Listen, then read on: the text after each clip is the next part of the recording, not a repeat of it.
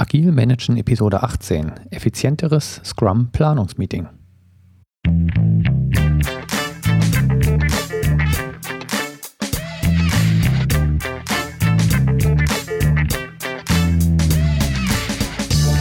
Herzlich willkommen bei Agil Managen, dem Podcast für Projektleiter und Führungskräfte in der Softwareentwicklung. Ich bin Sven Wiegand und biete dir Know-how aus der Praxis zu agilen Methoden, Mitarbeiterführung und effizientem Management, damit du dein Team zum Erfolg führen kannst.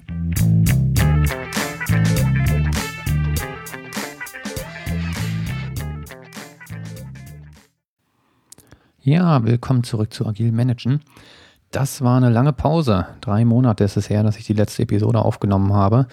Ich weiß gar nicht genau, wie es dazu gekommen ist. Ähm, dass da so eine lange Pause entstanden ist. Aber jetzt bin ich ja wieder da. Ich glaube, ich war am Anfang etwas zu optimistisch. Gestartet habe ich im September letzten Jahres und hatte da den Anspruch, dann wöchentlich eine Episode zu produzieren. Irgendwann im Februar bin ich dann auf zwei wöchentlich gegangen. Und irgendwann im März war dann einfach die Luft raus. Es ist halt doch eine Menge Aufwand. Bei den ersten Themen war es noch ganz einfach. Scrum kann ich auswendig hoch und runter beten. Ähm, und bei den Themen, die dazugehört haben, war das genauso. Aber nachher, wenn es dann eher in die Details geht, da wo wir uns jetzt bewegen, dann wird das Ganze einfach auch von der Vorbereitung etwas aufwendiger. Und bei so einem Solo-Podcast ist auch die Post-Production nicht zu vernachlässigen mit Shownotes und so weiter.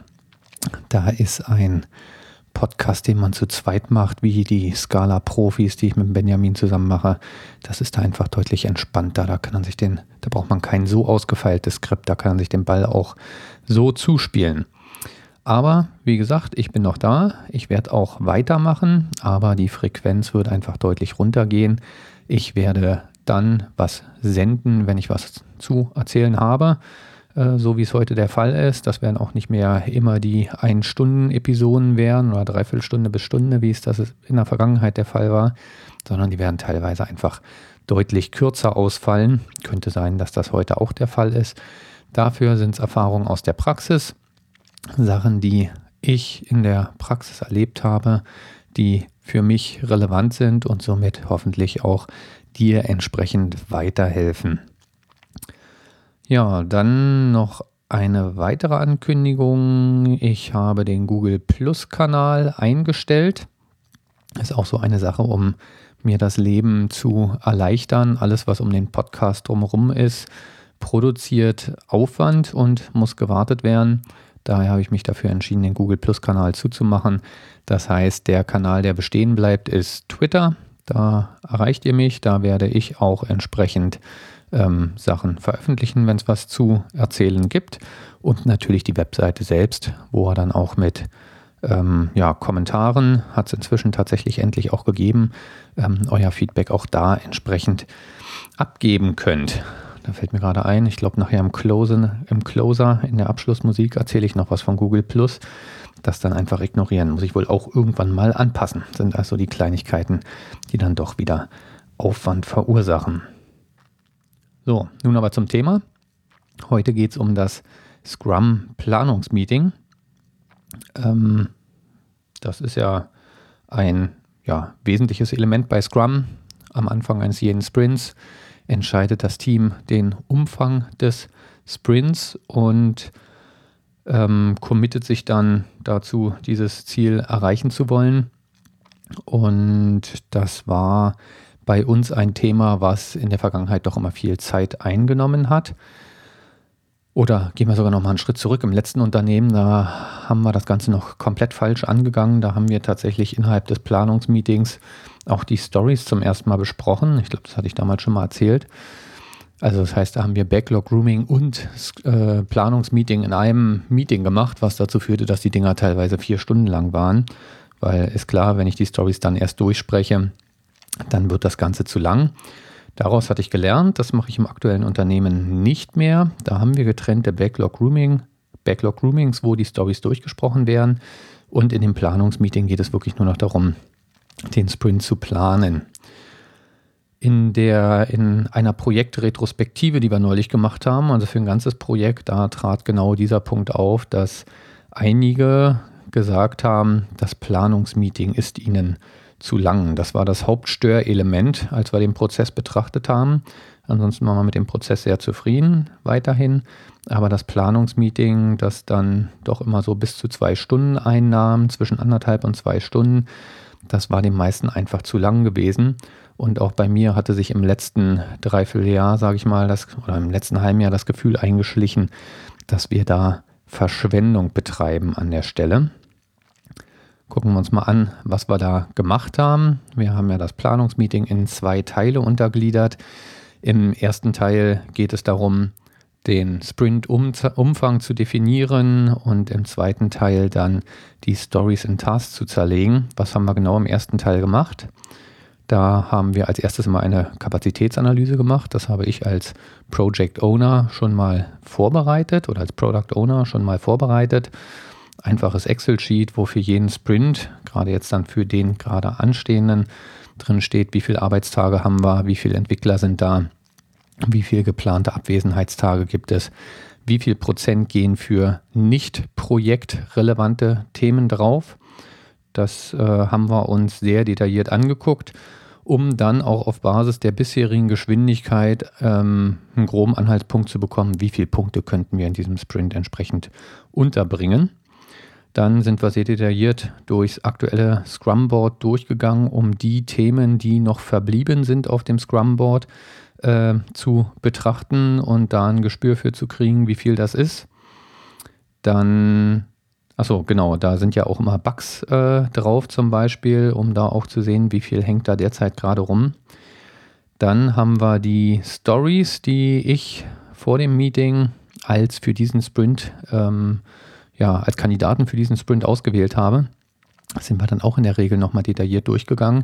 Das heißt, wir haben nochmal die ganze Story vorgelesen, was natürlich dazu führte, dass auch an dieser Stelle wieder Diskussionen aufkamen, je nachdem, wie lange das Backlog-Grooming schon zurücklag. Ich sage ja immer, es sollte auf keinen Fall länger als drei Monate zurückliegen. Schon das ist ein sehr, sehr langer Zeitraum. Aber auch wenn das Backlog Grooming nur zwei Wochen zurückliegt, dann führt das schon dazu, dass da wieder Diskussionen, wieder Detaildiskussionen auftreten. Das hat eine Menge Zeit gekostet.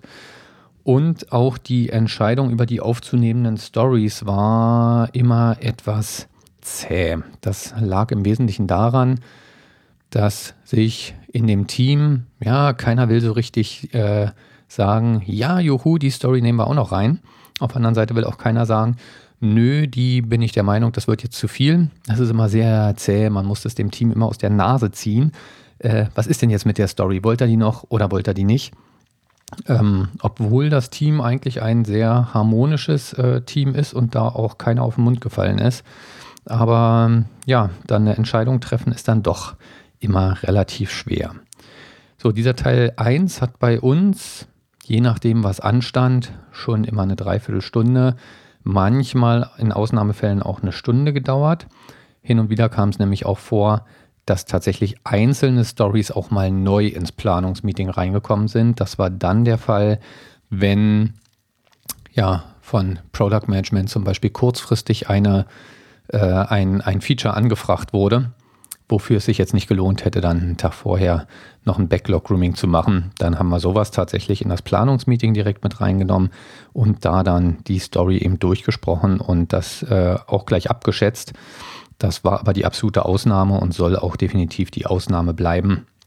Das sollte man auch nur mit relativ einfachen Themen machen, definitiv nicht mit komplexeren, sonst artet das Planungsmeeting wirklich aus.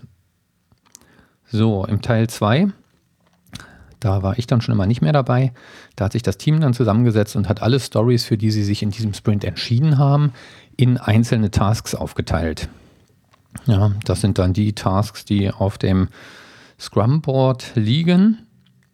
Und das haben sie natürlich als komplettes Team gemacht. Ähm, das heißt, da war tatsächlich jeder dran beteiligt. So, was waren die Nachteile bei dem Vorgehen? Also dieser Teil 2, der hat natürlich auch äh, locker gut und gerne eine Stunde eingenommen, weil wenn man da vier, fünf Stories hat und die dann komplett zerlegt, das zieht sich. Äh, hinzu kommt, dass, so eine, dass das Team noch so eine Checkliste hat für Stories, ähm, wo sie Stories mit bestimmten Markierern versehen. Zum Beispiel entscheiden sie im Planungsmeeting, welche äh, Tasks als Pair-Programming umgesetzt werden sollen. Das sind in der Regel welche, die konzeptionell anspruchsvoll sind, wenn es an eine neue Story rangeht. Da sagen sie, das machen wir von Anfang an gleich als Pair-Programming.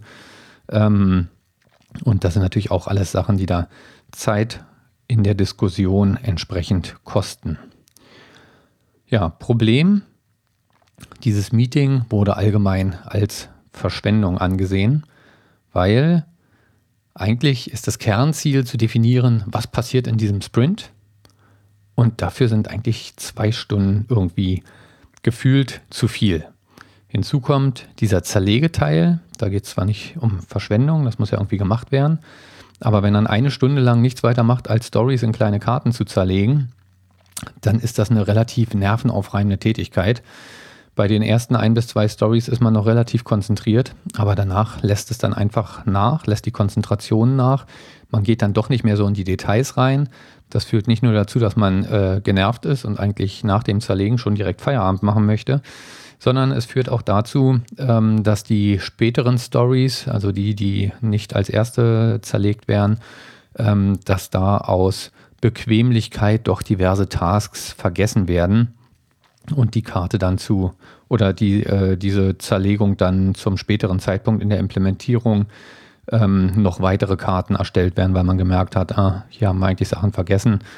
Das ist zu ähm, nicht feingranular genug. Da sind jetzt zu große Tasks bei rausgepurzelt. Unsere erste Idee war dann gewesen, als Lösungsansatz, um dieses Problem anzugehen, könnte man doch mal Kanban ausprobieren. Ja, ich habe dazu dem Team einen Grobabriss gegeben, wie Kanban funktioniert. Und äh, das kam auch prinzipiell an und war auch prinzipiell interessant. Und ich denke auch, es wird für uns für die Zukunft nochmal eine Option werden, wenn der Anteil an Maintenance zunimmt, Themen, die von außen ungeplant reinkommen, zunehmen. Das sind dann natürlich genau die Momente, wo Kanban seine Stärken ausspielt. Im Moment ist es bei mir im Team aber so, dass wir ein Produkt haben, was noch relativ neu ist, was noch nicht bei vielen Kunden im Einsatz ist. Und da spielt die Wartung noch nicht den, die große Rolle, wobei schon viele Bugs von der QA eingetragen werden, auch durch die automatischen Tests, die wir haben, fallen sehr viele äh, Bugs auf und an und müssen behoben werden. Aber das kann dann natürlich relativ einfach über entsprechende ähm, ja, Erfahrungswerte abdecken. Das tut uns bei Scrum noch nicht weh. Schmerzhaft wird es bei Scrum erst, wenn wirklich unerwartete Themen mit reinkommen. Also wie gesagt, wir hatten uns dann angeguckt als Alternative, ob wir komplett auf Kanban gehen wollen. Ähm, einige Entwickler hätten das auch durchaus begrüßt. Denen hat der Prozess da gefallen. Allerdings hatte ich selber auch ein bisschen Bauchschmerzen bei, auch wenn ich Kanban sehr interessant und sehr elegant finde ähm, gibt es doch ein Thema, was ich bei Scrum sehr attraktiv finde. Und ähm, das hat die Mehrheit der Entwickler, hat genau diese Punkte auch gebracht in der Retrospektive, weshalb wir dann doch bei Scrum geblieben sind. Und zwar ist das einmal die Überschaubarkeit eines solchen Sprints. Ja, der ist einfach vom Zeitrahmen her durch diese zwei äh, Wochen sehr überschaubar. Und was ich persönlich auch ein ganz wichtiges Thema finde, ist, das ganze Team hat ein gemeinsames Ziel nämlich das Sprintende. Und man merkt es dann immer, bei uns ist das Sprintende immer auf dem Mittwoch. Das heißt, ab dem Montag nimmt die Betriebsamkeit doch nochmal deutlich zu, spürbar zu. Und Dienstag und Mittwoch ist es dann sehr turbulent im Teamraum, weil halt alle auf dieses Ziel hinarbeiten, am Ende dieses Sprints möglichst alle Stories, was wir zugegebenermaßen relativ selten schaffen, ähm, alle geplanten Stories, aber zumindest so viel wie möglich irgendwie noch durchzukriegen. Ja, und äh, dem einen oder anderen verschafft das noch eine kleine Motivation. Ähm, aber selbst wenn das nicht ist, ziehen alle an einem Strang. Das ist in meinen Augen ein Nachteil bei Kanban. Da plätschert das Ganze zwar sehr flüssig und kontinuierlich dahin, aber es gibt halt nicht diesen gemeinsamen Zielpunkt. Sowas kann dann zwar auch, das war auch eine Überlegung, die wir dann hatten, wenn wir Kanban einführen würden, könnte man natürlich auch überlegen, ob man in fixen Abständen Review-Meetings macht, um dann ein Ziel zu haben, zu dem bestimmte Sachen fertig zu haben. Aber dann bin ich natürlich fast wieder bei Scrum. Ja, da ist dann die Frage, inwieweit bringt mir das etwas an der Stelle. Also wie gesagt, die Mehrheit der Entwickler war dafür gewesen, bei Scrum zu bleiben. Ich will nicht sagen alle, ähm, weil es mindestens zwei gab, die auch die Kanban-Variante durchaus bevorzugt hätten. Aber ähm, wir haben festgestellt, das Hauptproblem war wirklich unser Planungsmeeting. Also war es eher wichtig zu sehen, wie können wir das Planungsmeeting entschlacken, anstatt jetzt wirklich den ganzen ähm, Prozess umzustellen. Und genau das haben wir dann auch uns überlegt in dieser Retrospektive. Wir haben uns überlegt, was können wir aus dem Planungsmeeting weglassen. Ich sagte ja schon, es fühlt sich wie Verschwendung an. Und man muss sich eigentlich nochmal vor Augen rufen, worum geht es bei dem Planungsmeeting? Was ist das Ziel? Das Ziel ist es, ein gemeinsames Sprint-Ziel zu erarbeiten, den Umfang des Sprints zu definieren. Und das betrifft eigentlich genau ein Element, nämlich zu entscheiden, welche Stories man in den Sprint reinnimmt. Das ist das Hauptthema des Planungsmeetings. Und eigentlich sollte alles dafür schon gegeben sein. Die Stories sollten im Idealfall, Ausnahmen bestätigen die Regel, in einem Backlog-Grooming schon abgenommen sein. Sie sollten in einem Abschätzungsmeeting schon abgeschätzt sein. Ganz ehrlich, das ist ja der Hauptpunkt, weshalb wir ein Abschätzungsmeeting machen. Nämlich, um an der Story eine Zahl dran stehen zu haben, die uns auf Basis unserer äh, aktuellen Geschwindigkeit einen Indikator dafür gibt, wie viel kann ich in einen Sprint reinnehmen. Die Realität hat da auch gezeigt, dass diese Story Points alleine uns nicht helfen, sondern wenn die Anzahl der Stories, selbst wenn es alles Ein-Punkte-Stories sind, sage ich mal, eine gewisse Menge überschreiten, dann hat die Erfahrung gezeigt, wir, wir schaffen nicht mehr als eine bestimmte Menge von Stories, einfach weil jede Story doch für sich, unabhängig von den Punkten, einen gewissen äh, Aufwand äh, produziert ich nenne mal das Stichwort Feature Branches, die müssen dann wieder reingemerged werden, die Kommunikation mit dem Tester, das Ping-Pong-Spiel. Ähm, und das sind einfach zusätzliche äh, Overheads, die da generiert werden. Also der, die Story Points alleine tun es nicht an der Stelle, sondern die schiere Anzahl der Stories spielt auch eine Rolle. Nichtsdestotrotz, zum Planungsmeeting sollte schon alle notwendige Informationen da sein, um eine Entscheidung treffen zu können, was in den Sprint rein soll. Also, was haben wir uns entschieden da zu tun? Gucken wir uns nochmal in Teil 1 des Planungsmeetings an. Die Kapazitätsplanung machen wir auf einem ganz groben Level. Warum? Diese sehr feine Betrachtung, die wir da getan haben vorher, die lohnt sich eigentlich nicht. Ich sage mal, Storypoints sind eine sehr, sehr grobe Einheit. Es kommen dann eh überraschende Ablenkungen hinzu. Es lässt sich nicht ganz vermeiden. Hier und da wird mal einer krank oder muss dann aus privaten Gründen mal spontan einen Tag Urlaub nehmen. Das heißt, es lohnt sich einfach nicht, da über halbe Tage im, äh, im Planungsmeeting zu diskutieren und zu sagen, ach, zieh mal hier noch einen halben Tag ab. Äh, ob dann am Ende da eine Verfügbarkeit von, von 49 oder 50 Personentagen für diesen Sprint steht, äh, spielt einfach in der Realität keine Rolle. Dafür ist das Ganze eh zu grob. Dann haben wir uns als zweiten Punkt dazu entschieden, ähm, die Stories nicht nochmal durchzugehen. Ja, wie gesagt, in der Vergangenheit habe ich die wirklich nochmal vorgelesen, die User Story mit ihren Akzeptanzkriterien. Und davon gehen wir jetzt ab. Die Stories sind durchgesprochen. Das Backlog ist öffentlich zugänglich. Das heißt, jeder Entwickler kann vor dem Planungsmeeting, ähm, könnte er ins Backlog reingucken und schauen, was steht denn da als nächstes, falls er zum Beispiel beim Backlog Grooming nicht dabei war. Ähm, können wir uns alle denken, machen die Entwickler in der Regel eher nicht, nur weil es zur Verfügung steht, macht es trotzdem keiner.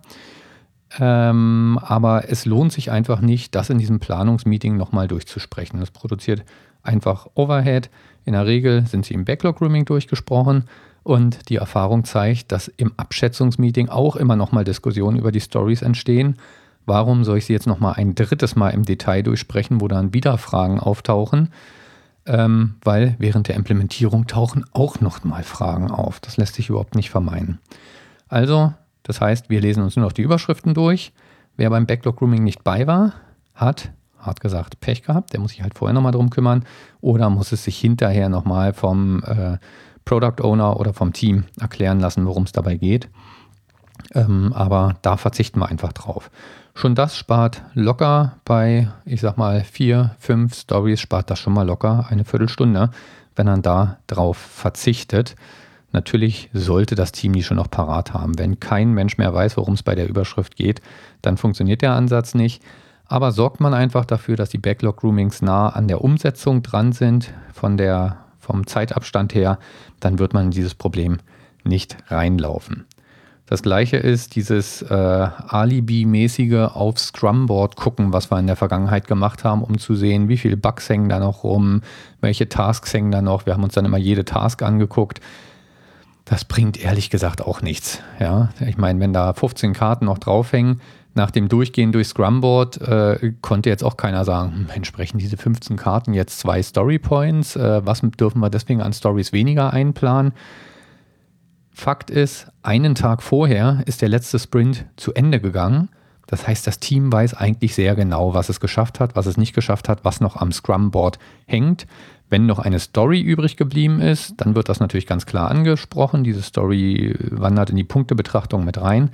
Aber wir brauchen nicht nochmal einen Blick auf Scrum-Board zu werfen, weil das Team weiß, was da dran ist. Das ist das Instrument, mit dem sie tagtäglich arbeiten.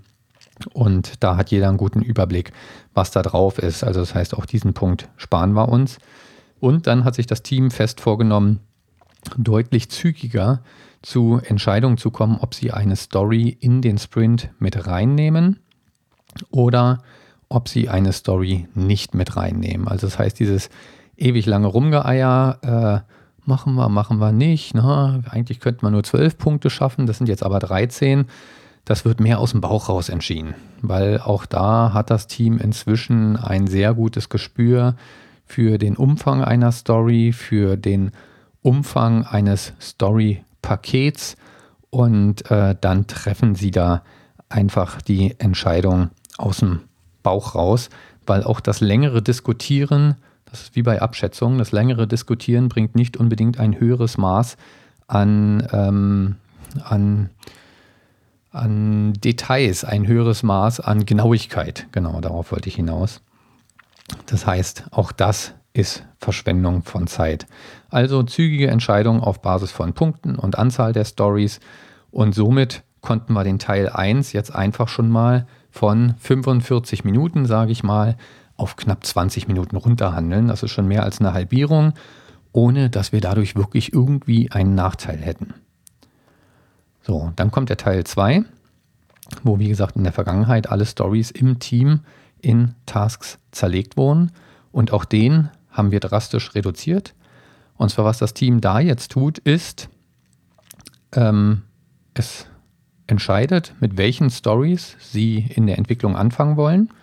Prinzipiell ist es ja so, bei Scrum, bei Kanban genauso, bei allen agilen Methoden heißt es ja, ich möchte möglichst wenig Sachen parallel in Bearbeitung haben. Ja, lieber, äh, lieber drei Sachen fertig als ähm, sechs Sachen unfertig, aber parallel in Bearbeitung. Das heißt, das Team entscheidet sich, mit welchen Stories möchten sie anfangen innerhalb des Sprints. Dafür kann es verschiedene Indikatoren geben. Das eine ist, ich gebe natürlich eine Reihenfolge, eine Priorität der Stories aus Product Owner Sicht vor. Dennoch kann das Team, das kennt dann kennt dann das Ziel, weil welche Stories sind mir am wichtigsten. Dennoch kann das Team natürlich aufgrund von Optimierung der Parallelität äh, eine andere Reihenfolge entscheiden. Das ist ihnen natürlich äh, vollkommen erlaubt und das liegt in ihrer Macht. Und diese Entscheidung treffen sie am Anfang. Mit welchen Stories wird direkt heute am ersten Tag begonnen? Und dann werden in diesem Planungsmeeting auch nur noch diese, in der Regel beiden Stories in einzelne Tasks zerlegt. Und das ist einfach deutlich weniger Aufwand, klar, als wenn ich die doppelte bis dreifache Anzahl an Stories in Tasks zerlege. Und für zwei Stories äh, reicht auch die Geduld aus und da kommt dann auch eine gute Zerlegung, ein gutes Ergebnis bei raus. So, was bedeutet das jetzt? Das heißt, dann haben wir zwei Stories in Tasks zerlegt und die restlichen, ich sage jetzt mal drei Stories, wenn wir fünf mit reingenommen haben, haben wir noch nicht zerlegt der Aufwand ist natürlich nicht weg. Das muss irgendwann gemacht werden, weil der Kern von Scrum ist nun mal, dass ich diese kleinen Tasks habe, die ähm, mir ja, als, als Arbeitseinheit dienen und für die Koordina Koordinierung dienen. Da haben wir den Weg gewählt, dass wir sagen, in dem Moment, wo mit der Bearbeitung einer weiteren, noch nicht zerlegten Story begonnen wird, das entscheidet das Team eh gemeinsam, wann, wann das passiert. Es wird immer, wenn einer nichts mehr zu tun hat, guckt er erstmal noch, kann ich bei den anderen mitmachen? Und bevor er eine neue Story aufmacht, äh, spricht er das im Team an, ob die anderen das genauso sehen, dass eine neue begonnen werden sollte. Und in diesem Moment müssen sich mindestens zwei Entwickler zusammensetzen, so haben wir das vereinbart, und dann die neue Story in Tasks zerlegen. Ähm, ein riesiger Unterschied zu vorher, es sind an dieser Stelle nur zwei Entwickler Minimum, die sich dafür entscheiden, diese Story zu zerlegen. Sollten möglicherweise möglichst zwei sein, die auch vorhaben, an dieser Story zu arbeiten. Und zusätzlich ähm, mache ich das kurz bevor ich mit der Story anfange oder direkt bevor ich mit der Story anfange, was natürlich den netten Nebeneffekt hat, dass ich mich viel mehr auf diese Thematik konzentriere zu dem Zeitpunkt. Ja, ich habe nicht gerade schon eine Stunde vorher zwei Stories zerlegt, sondern ich konzentriere mich auf diese eine Story. Die Arbeit steht direkt bevor, dass meine Motivation viel größer, hier wirklich eine, die Thematik zu durchdenken. Ich habe viel mehr ähm, Zeit und gedanklichen Freiraum, um mich wirklich auf diese Aufgabe zu konzentrieren, auf diese Zerlegung und werde so auch ein besseres Ergebnis erzielen. Aber wie gesagt, das macht nicht das ganze Team, sondern es machen nur zwei. Und das spart einfach auch wieder Arbeit. Das nimmt nicht nur die Zeit aus dem Planungsmeeting raus, was auch schon ein Riesenvorteil ist, sondern es spart auch einfach Arbeit, weil es nicht das ganze Team macht, also spart Aufwand, sondern sich da wirklich nur zwei hinsetzen, die es in dem Moment auch interessiert. So, das sind unsere Maßnahmen, die wir gewählt haben, um das Planungsmeeting zu reduzieren. Nochmal zusammengefasst, grobe Kapazitätsplanung, Stories nicht mehr ganz durchsprechen, sondern nur die Überschriften. Ähm, und zügige Entscheidung, welche Stories reingenommen werden, zerlegen nur der Stories, mit denen unmittelbar begonnen wird. So, wer jetzt aufgepasst hat und Scrum kennt, dem fällt sofort ein Problem an der Stelle auf. Was ist, oder hängt davon ab, ob euch es auffällt, uns ist es aufgefallen, nämlich was ist mit dem Burn, mit dem Sprint Burn Down oder Sprint Burn Up Chart. Da gibt es ja die verschiedensten Varianten, die wie man da rangehen kann. Wir hatten bisher eine sehr einfache Variante.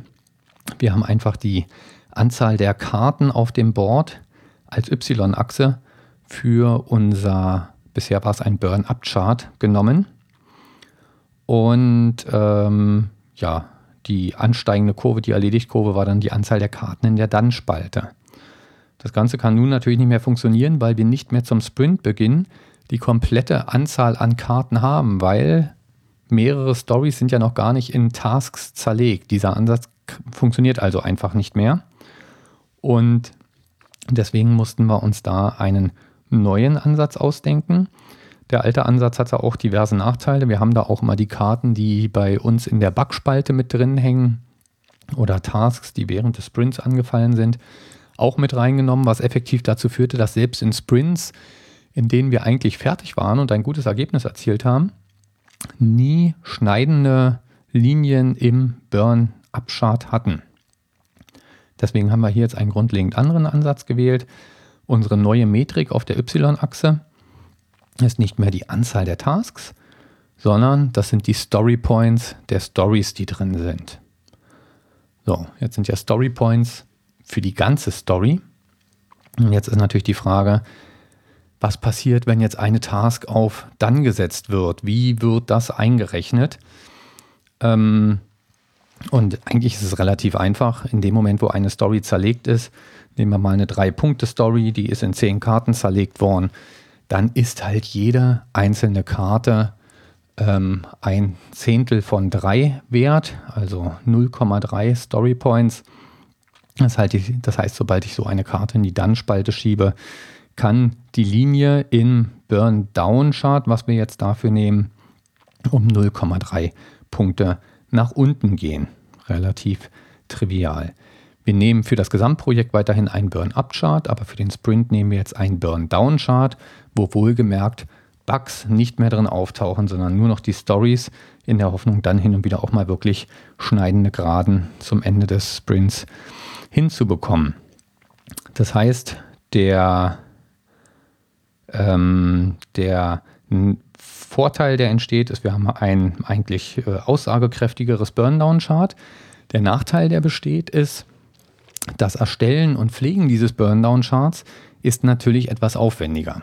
Ja, weil ich muss Unterscheidungen machen. Stories, die noch nicht begonnen wurden, die sind noch nicht zerlegt in Tasks. Das heißt, da schreibe ich einfach für eine Drei-Punkte-Story, die noch nicht zerlegt wurde, schreibe ich einfach die vollen drei Punkte als noch verbleibend ins Burndown-Chart rein. Bei Stories, die schon verlegt, äh, zerlegt sind, da muss ich dann noch die Karten zählen, den Wert einer Karte in Story Points berechnen, dann gucken, wie viele Karten sind davon auf dann und das dann entsprechend abziehen.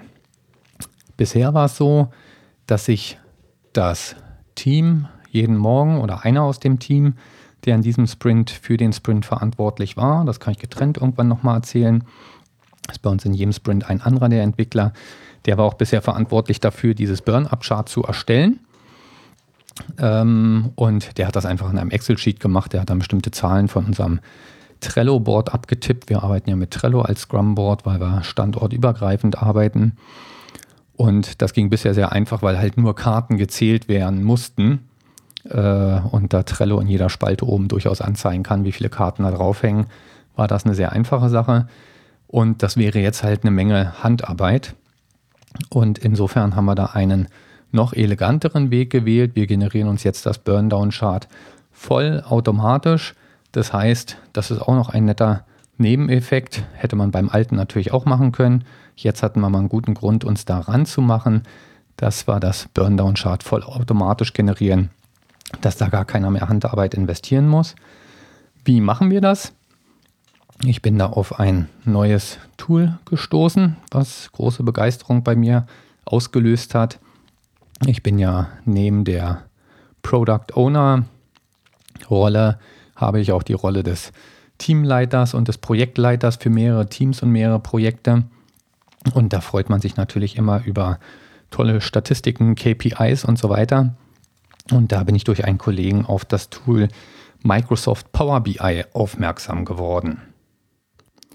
Power BI oder Microsoft Power BI ist ein Werkzeug, logischerweise von Microsoft. Im Prinzip, wenn man so will, Pivot-Tabellen gepimpt. Ähm, aber das Tolle an diesem Tool ist, dass es sehr mächtige Möglichkeiten bietet, wo Daten herkommen können. Und zwar kann man verschiedene Datenquellen anbinden. Äh, Daten können zum einen aus Excel-Sheets kommen, es gibt also sie können aus Datenbanken kommen. Es gibt fertige Web-Service-Interfaces, die Microsoft direkt out of the box unterstützt. Aber das Coolste ist, man kann auch einfach eine Web-Datenquelle ganz universell nutzen. Da gibt man einfach eine URL ein und dann ruft Microsoft Power BI diese Daten ab. Und das, was von so einem Web-Service üblicherweise zurückkommt, ist ja, früher war es XML, heutzutage ist es JSON. Und das Tolle ist, dass Microsoft Power BI mit diesem JSON umgehen kann und diese JSON-Daten, die da zurückkommen, als Tabelle in Microsoft Power BI zur Verfügung stellen kann. Diese Tabellen, die man denn da erhält, da kann man Transformationen drauf ausführen. Man kann zum Beispiel berechnete Spalten hinzufügen. Man kann String-Operationen ausführen. Da gibt es eine eigene Sprache Power Query von Microsoft, die dafür genutzt werden kann für diese Transformationen. Und so kann man sich diverse Daten abholen und kann dann diese transformieren, miteinander mappen und am Ende hat man dann die üblichen Pivot-Funktionalitäten zur Verfügung, um sich verschiedene Charts zu generieren. In diesem Fall nutze ich das dann zum Beispiel, um daraus einen Burndown-Chart zu machen. So, wie komme ich daran? Ich nutze einfach den Webservice von Trello, habe da verschiedene Daten eingebunden, die Karten, die auf dem Board hängen, die Listen, die auf dem Board sind, ähm, die sogenannten Actions in Trello, also das heißt, wann wurde eine Karte in die Dann-Spalte geschoben? Und dann führe ich diverse Transformationen darauf aus. Und am Ende kann ich mir daraus automatisch meinen Burndown-Chart erstellen. Parallel zapfe ich noch ähm, ein, das Jira-System an, wo die Story Points für die einzelnen Stories drin stehen. Und ich zapfe noch einen Webdienst an, der uns Feiertage für Berlin zurückmeldet, so dass ich dann wirklich alle Daten vollautomatisch drin habe, um das Burndown-Chart zu erstellen. Das heißt, morgens vor dem Daily Scrum muss man jetzt nur noch einmal auf den Aktualisieren-Button drücken. Dann rödelt das System 30 Sekunden und danach habe ich mein neues Burndown-Chart. Es gibt natürlich noch vergleichbare BI-Lösungen, äh, so für den einfachen Einzelanwendereinsatz.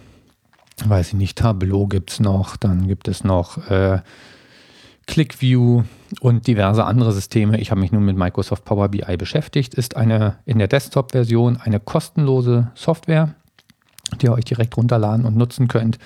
Und ähm, macht sehr viel Spaß, sich damit so eine Lösung zusammenzubauen. Kann ich also nur empfehlen.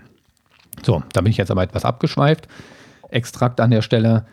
Burndown-Chart jetzt vollautomatisch und ähm, ja, trotzdem immer noch funktionierend. So, Fazit. Was haben wir erreicht?